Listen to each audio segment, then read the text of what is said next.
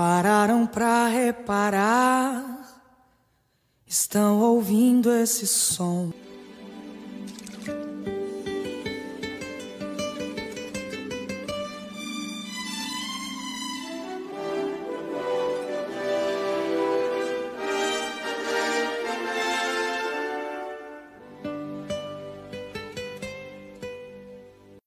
Gente, boa noite, tudo bem? Hoje a gente vai estar recebendo o professor, poeta, compositor, pesquisador de literatura e música popular brasileira, Roberto Bozetti, professor da Universidade Federal Rural do Rio de Janeiro, membro do grupo de pesquisa Literaturas, Linguagens e Contextos. Recentemente, né, esteve à frente de um projeto vitorioso, 12 LPs mais um bônus, né, do qual eu tive a felicidade de participar. É uma figuraça, uma, uma referência nas redes sociais sociais, às vezes está online, às vezes leva gancho, né? E escreve muito bem, tem uma relação muito interessante com o cinema, desenvolveu um trabalho ao longo do ano de 2020. Eu tive a oportunidade de ser um compilador, muito mais como admirador do trabalho do que qualquer outra coisa, que foram textos, impressões sobre cinema. A gente vai falar sobre isso também. E claro, o professor Roberto Bozetti preparou né, um, uma leitura, preparou alguma coisa sobre a relação também de Chico Buarque, de suas canções e o cinema brasileiro. Então eu vou chamar aqui o professor Roberto Bozetti e a gente vai começar a conversar. Salve, Bozetti! Salve! Como vai? Tudo bem? Tudo bem? Prazer Tudo bem? falar com você. Igualmente, meu caro. Tive a felicidade de participar do teu projeto 12 LPs mais um bônus como convidado e foi uma maravilha, né, acompanhar todos os encontros que você promoveu junto com seus convidados. Fico muito feliz que você tenha aceito esse convite. E falou um monte de mentira aí a meu respeito. Eu ia definir você como um arcade entre o locus a menos do brejo, como você chama, e o locus horrendos das redes sociais, né? Roberto Bozetti, como é o filme da sua vida? É, eu vou fingir que eu não, não- não- que eu não sabia que a pergunta ia ser essa. Até porque eu acho que não chega a ser um filme, é um trailer. Teria que começar com você com um diálogo, já que a gente tem, vai falar assim.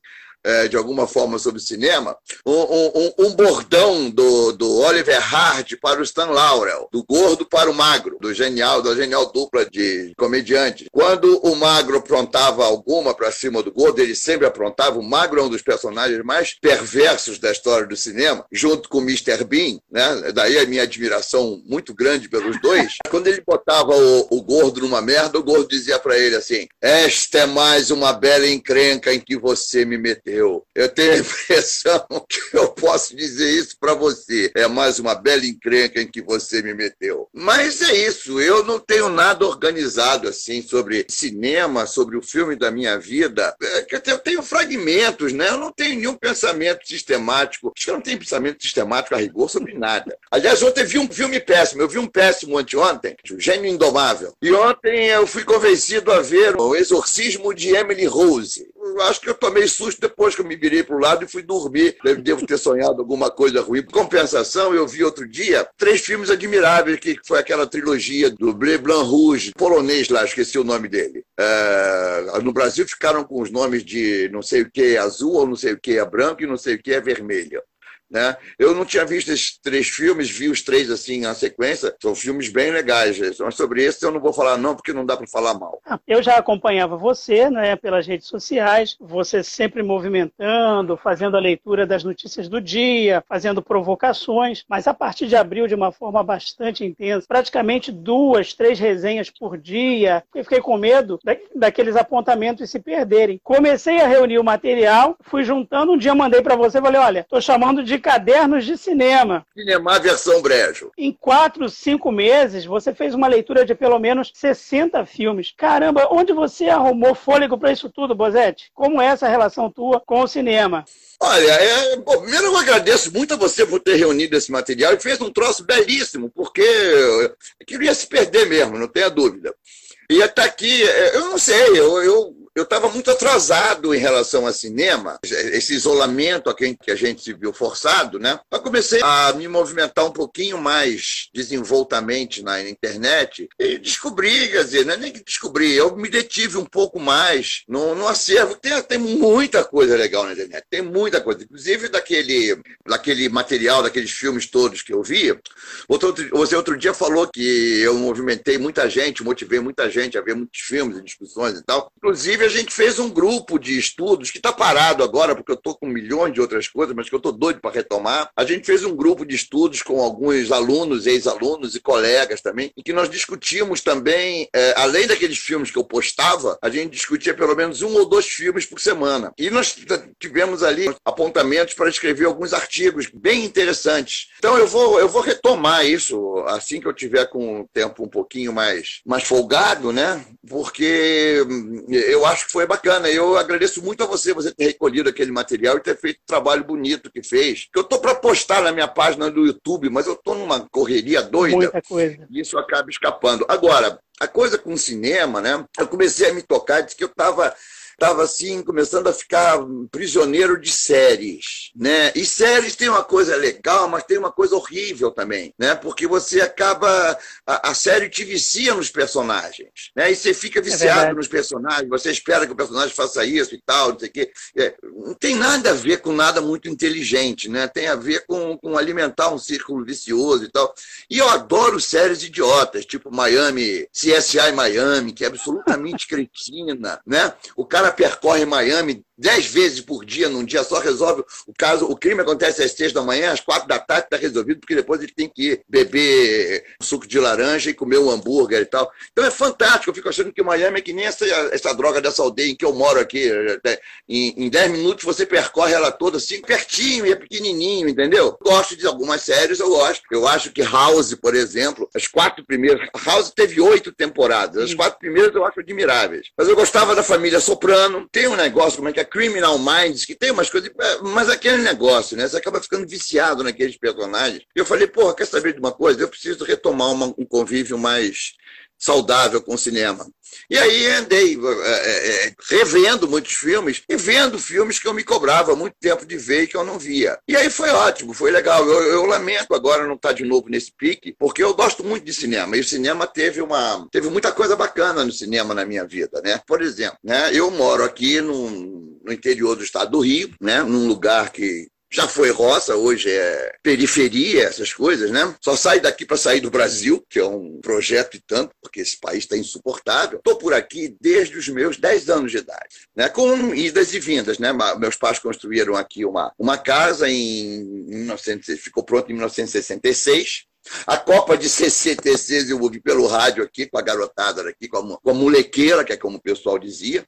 Né? Então, nós estamos aqui desde. É, a minha família está aqui desde 65, 66 por aí. Mas meus pais estão muito velhinhos, meu pai, inclusive, já é falecido e tal. E quando eu passei para rural, isso já lá se vão 11 anos, eu falei, ah, eu vou morar lá. E me mudei com armas e bagagens para cá. Né? Filhos já crescidos, casamentos já desfeitos, a vida já é, encaminhada ou desencaminhada. E aí, ou seja, eu vim reencontrar o espaço da minha infância aqui, o espaço de, de, Eu me lembro que quando eu era pequeno, pequeno não, eu tinha meus, deixa eu ver, uns 12, 13 anos por aqui, tinha um cineminha aqui, né? Um, era um galpão aqui horroroso, mas que nos finais de semana passava filmes, passava só no sábado, uma sessão, né?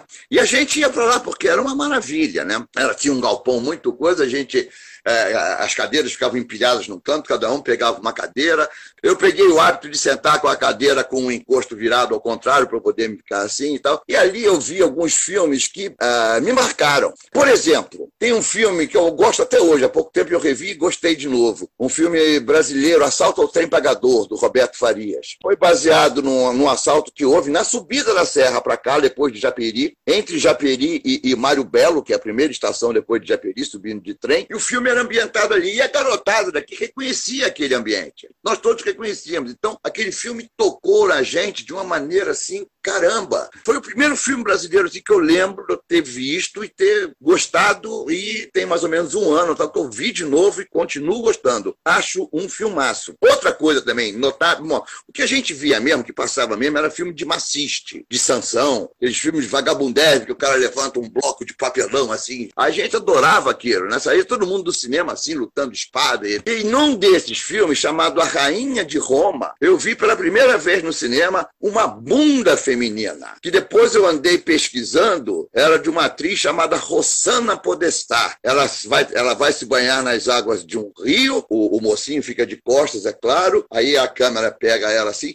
e mostra a bunda dela no meio das águas, no meio dos reflexos. Você... Mas a garotada que nós todos jogávamos as cadeiras pro alto, cara, vibrando. Ah, uma bunda! Uma maravilha, uma conquista você ver uma bunda na tela. É uma memória de cinema, assim, bem, bem fora as sessões do Tom e Jerry, que eu via no metro Copacabana, aos domingos, 10 da manhã, né? Eu morava lá em Copacabana, então no, no, no metro Copacabana passava os domingos, 10 da manhã, a sessão Tom e Jerry e tal. E aí é isso, quer dizer, são as memórias mais antigas. Mas o cinema entra, assim, eu acho que de uma maneira de a me formar como alguém que gosta de cinema, muito, muito do que eu vi no cinema, eu vi quando eu estava fazendo vestibular, entre o vestibular e a minha entrada na faculdade. Porque em Botafogo tinha duas poeiras na praia de Botafogo, Escala e Coral. Eram duas poeiras na praia de Botafogo. Hoje são. Hoje é ali onde é chiquérrimo, aquele multiplex do Itaú. É, eram duas poeiras, era o Escala e o Coral. E teve um lá no verão de 75 75 para 76, eles resolveram exibir filmes e exibiam dois filmes por dia. Mas, assim, ali eu vi Godard, ali eu vi Antonioni, né? eu vi eu vi Kurosawa, eu vi Fellini, eu vi Godard. E aí foi, ali teve muito, foram acho que dois ou três meses, eu estava praticamente todo dia lá vendo dois filmes por dia. E depois,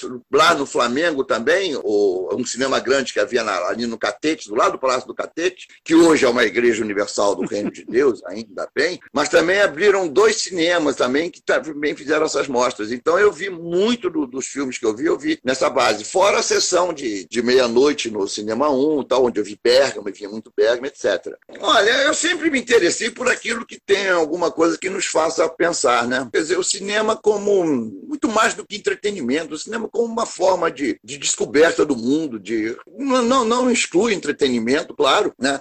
Mas uma descoberta do mundo, o cinema como linguagem, essas coisas sempre me interessaram eu sempre me interessei muito pelas coisas enquanto linguagem. Mas como é que funciona, qual é a engrenagem, qual é o, como é que se atingem os efeitos que se atingem e tal. Então isso me pegou, isso me pegou cedo. Você certamente lembra disso? Os cinemas antigamente tinham a sessão 2, 4, 6, 8 e 10. E você entrava em qualquer sessão e via quantas vezes você quisesse. Se o filme não, não fosse um estouro de bilheteria, você podia ver. É verdade. É uma coisa impensável hoje. Eu morava em Copacabana. Tinha vários cinemas. Por exemplo, a sessão de duas, sessão de quatro, sessão de seis, sessão. Eu gostava de entrar no cinema às três horas. Pegava o filme pelo meio e tal, ia tentando entender o que estava acontecendo, acabava a sessão, eu começava a ver de novo, porque aí eu ia vendo como é que era a coisa.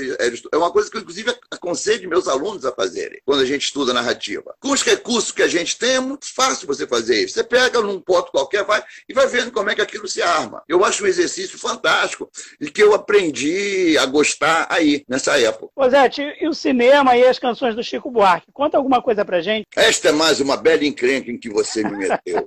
Dois filmes é, me foram marcantes, assim, com essa coisa do Chico com o cinema. Duas canções maravilhosas que ele. Duas ou três? Duas, né? Duas. Que ele compôs para um filme que eu gosto muito, que é o Vai Trabalhar Vagabundo, do Carvana. Né? O primeiro filme dirigido pelo Carvana, que se chama justamente Vai Trabalhar Vagabundo. Ali tem a canção, a canção título, que é Vai Trabalhar Vagabundo, ótima.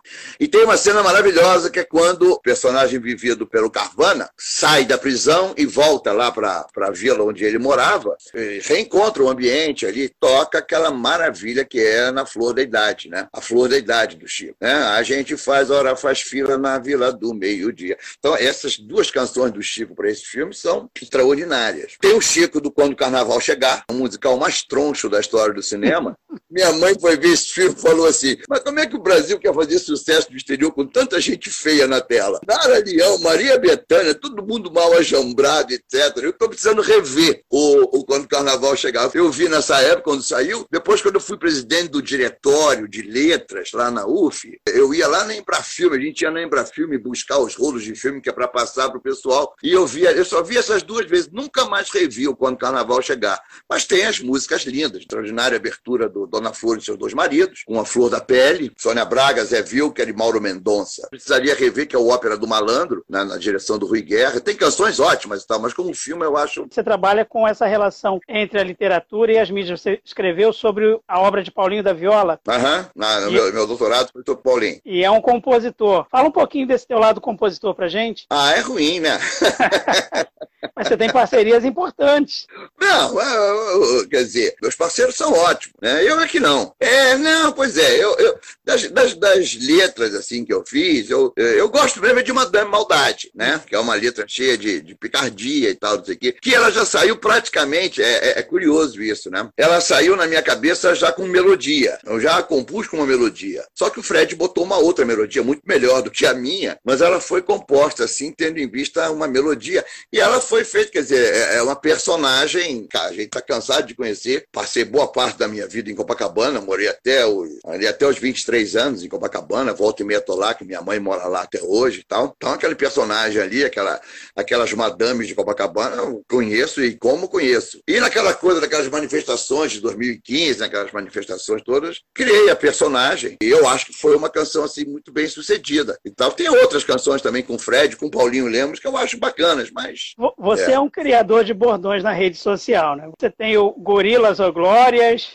E aí, dela na grama, né? Dependendo do bordão, dependendo do tema, não é? O, o, os heterônimos vão aparecendo para apontar as críticas. São críticas sociais, são críticas políticas, são críticas culturais. E aí, de vez em quando, você dá uma desaparecida da rede social. O que, que acontece? Foi isso que você chamou. Você escreveu ali na chamada a minha vida duríssima na rede social. É. Falei, pô, mas que vida duríssima é essa? Tá de sacanagem, Erivelto? Aí que depois eu me toquei, era isso, né? Porque eu tomo um gancho, volta e meia. Eu, o, o, meu recorde foi em 2018, eu acho. Ou 2000, não, já 2017. Que eu levei nove suspensões. É, levei nove suspensões do Facebook. Esse ano já foram duas, as duas de 30 dias. Né? Mas aí eu tenho um amigo, Zé Navarro, que me empresta o perfil dele, posta o que eu peço e tal, e eu vou levando. Aí, mas eu descobri que tem coisa. É lógico tem muita coisa aí que vem de denúncia, denúncia inclusive de gente abrigada sob a minha pretensa amizade, que eu já descobri. É mesmo? Isso. Você usa Gorilas ou Glórias, Dr. Face, aprendai a falar português. Português! Você tem uma série de bordões e de vez em quando você deixa algumas pessoas irritadas, só pode ser isso, né? Claro, lógico. Pô, mas então,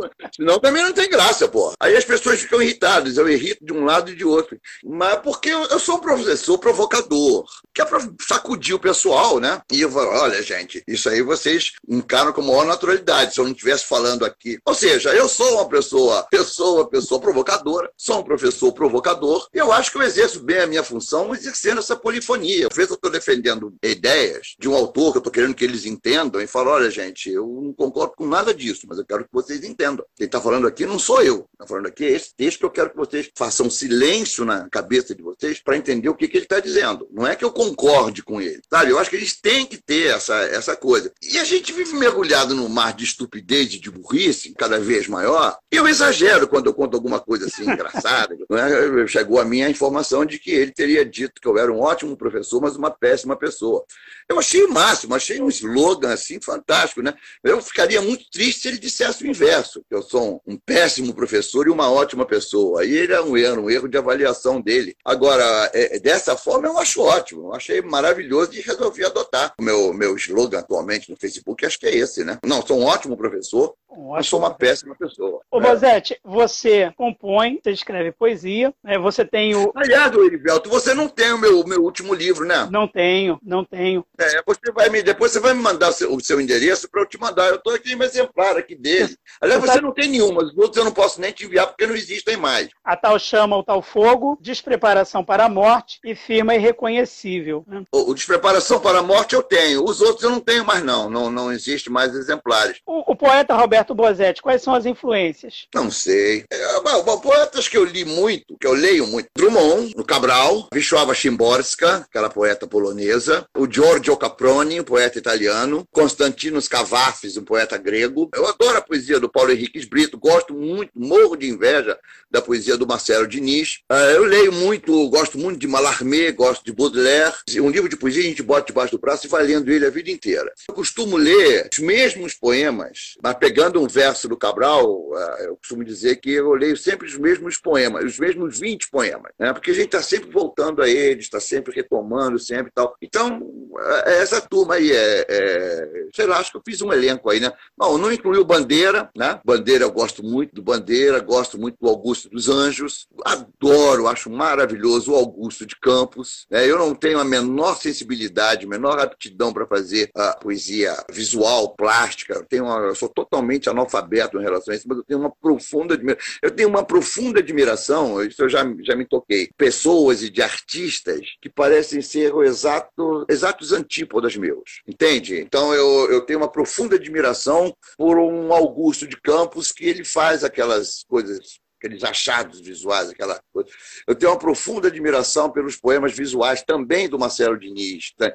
E são coisas que eu sou absolutamente incapaz de fazer. Né? Assim como eu tenho uma profunda admiração também por, por exemplo, um artista como João Gilberto. Né? Aquela sese, aquela coisa, aquela coisa do, da, da sese, aquela coisa de você se dedicar a sua vida àquilo e tal. Eu gostaria de ser assim, mas eu estou nos antípodas disso. Então eu, eu, eu, meio que eu invejo isso, entende? Meio que eu invejo isso. Não, a gente discute até por razões profissionais. Assim como eu discuto muito poeta que eu não gosto muito, mas que eu, que eu discuto com eles e tal, porque eu acho que é importante fazer parte da, da formação deles, né? Você tem falado é. sempre de um livro chamado A Lua Vem da Ásia. Ah, é uma maravilha, o Campos de Carvalho, né? Pois é, você até chegou a gravar alguma coisa no teu canal, não foi isso? Tem um canal no YouTube fazer propaganda aqui, Roberto Bozetti, vai lá. Tem muitos, tem, tem vários, tem poemas meus, tem poemas com que eu trabalho com meus alunos em sala de aula, no, no, curso de teoria de poesia, é uma apostila com oitenta e tantos poetas, que vai de, que vai de Safo, de, sei lá, de Anacreonte, de Adriano Nunes, até Oswaldo Martins, é, Marcelo Diniz, que são poetas contemporâneos aqui, dos, dos, quais eu gosto muito. É o teu nome, ah? né? Roberto Bozetti. É Roberto Bozetti. Lá no YouTube tem esse material.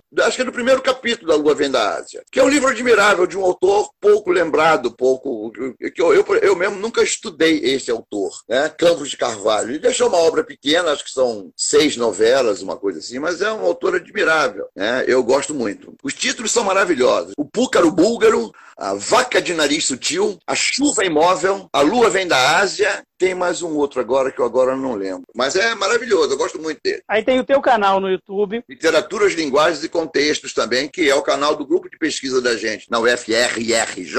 E aí, ali estão abrigados, porque esse curso que você mencionou no início, que eu coordenei lá, um curso que enfocou 13 LPs, né? Porque é, é, a garotada ouve música hoje da forma mais aleatória possível, o streaming e tal, que a, a coisa fica absolutamente volátil, né? Você não sabe de quem é a música, não tem essas informações. E eu fui formado ouvindo LPs. Eu fui tanto formado ouvindo LPs, porque o LP é uma forma, como fui formado lendo livros. Então a gente tem essas coisas que eu acho complicadas. A gente, por diversas razões, eu vou nem falar em ensino no Brasil. Então, mas aí a gente, a gente faz um, um, um estudo mesmo com os alunos, você fica por apostila, então vamos ler Drummond, aí você fica lendo apostila. O aluno não tem, às vezes, você não dá para passar, né? A noção de que em que livro está aquele poema, como é que esse livro. Isso é uma coisa que começou a me incomodar. Inclusive, a gente começou a estruturar, a gente está estruturando lá no grupo de estudos um seminário grande para o ano que vem, se ainda existirmos, comemorando os 100 anos da Semana de Arte Moderna, que vai se centrar em livros, vai botar o foco em livros, mais do que em autores. Os livros que nos formaram enquanto uh, livros dentro do modernismo. E eu comecei a pensar nisso partindo de discos, né? amarrando isso ao, a uma determinada continuidade dos modernistas, da, das propostas modernistas, e enfocando aí o que eu chamei de era do LP, que é aquela parte, que é a, a fase, assim, a, a, periodicidade que vai do, do, da bossa nova, ali no, no, no, começo dos anos 60, até, digamos, meados dos anos 80. A minha ideia era eu falar sobre alguns discos, dar um curso de extensão. Só que eu pensei em disco, então eu falei, pô, mas esse disco aqui, fulano falaria melhor do que eu sobre ele. E comecei a convidar amigos. Numa dessas eu cheguei a você, para você falar sobre Roberto Carlos. Pô, eu estou aqui escrevendo, que agora ela vai ser transformada em livro. Os 13, os 13 discos abordados viraram 18, né? E vai ter ainda cinco artigos crítico-teóricos. Eu vou abordar os três LPs que eu abordei no curso, também tô, com outra coisa. Quem está comigo nessa é o Marcos Pacha. Mas deixa eu te dizer uma coisa. E a culinária, Bozete? Você aprendeu a cozinhar onde? Com quem? É, a gente aprende culinária. Quer dizer, eu não aprendi culinária, né? Eu sou cozinheiro com algum talento e tal, que eu faço muita coisa que não dá certo. Mas eu, quer dizer, a minha, eu chamo a minha cozinha, sabe de quê? De cozinha preguiçosa. A cozinha que eu gosto de fazer, a comida que eu gosto de fazer, é aquela comida que ela se prepara, entendeu? Você faz um belíssimo refogado, faz não sei o que, deixa ali e deixa aquilo cozinhar por duas, três horas, aquilo vai, vai pegando, né? É um troço meio, meio mediterrâneo, meio. Eu não gosto de nada, não sei fazer nada com detalhes, eu não, não sei fazer nada disso.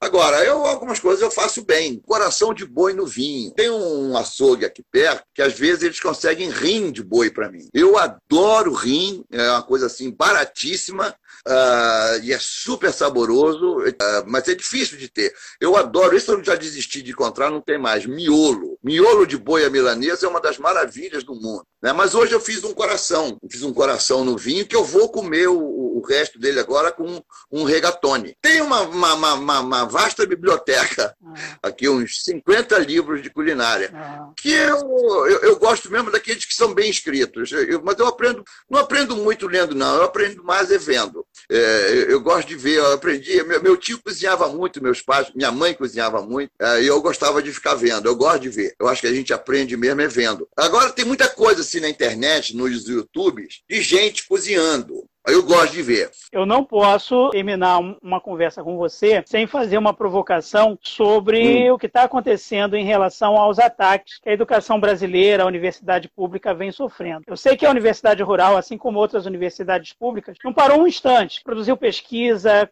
não é, procurou orientar e apoiar os alunos e alunas o tempo todo. Mas não passa um dia sem que a gente não leia uma notícia nos jornais, nos sites, enfim, na imprensa, sobre esse ataque. Eu queria que você falasse um pouquinho sobre isso, se você quiser falar.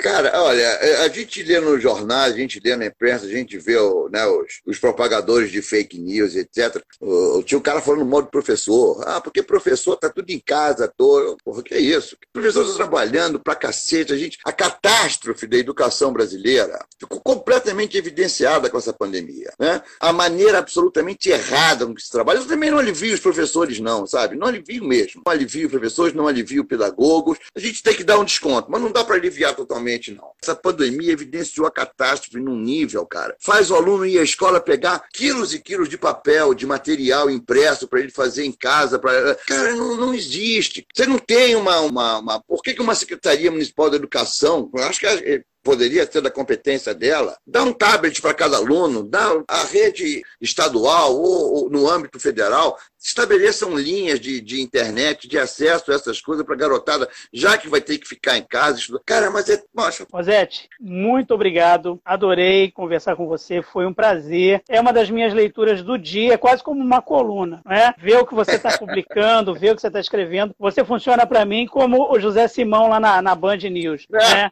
Eu, eu vejo. É, a leitura que eu tenho da maneira como você se coloca em relação a isso, é justamente né, essa provocação, essa ironia. Aliás, sobre a ironia, eu tenho uma frase um bordão que eu gosto de, de, de repetir, que eu assino embaixo. Né? O problema da ironia é que muitas vezes as pessoas não percebem que é ironia e você passa por idiota. Eu concordo, só não vejo qual é o problema. Muito obrigado. Abro espaço, então, para sua despedida. Maravilha. Prazer falar contigo. E é bom a gente bater papo. Foi, foi tudo de bom, Elivelto. Gostei muito.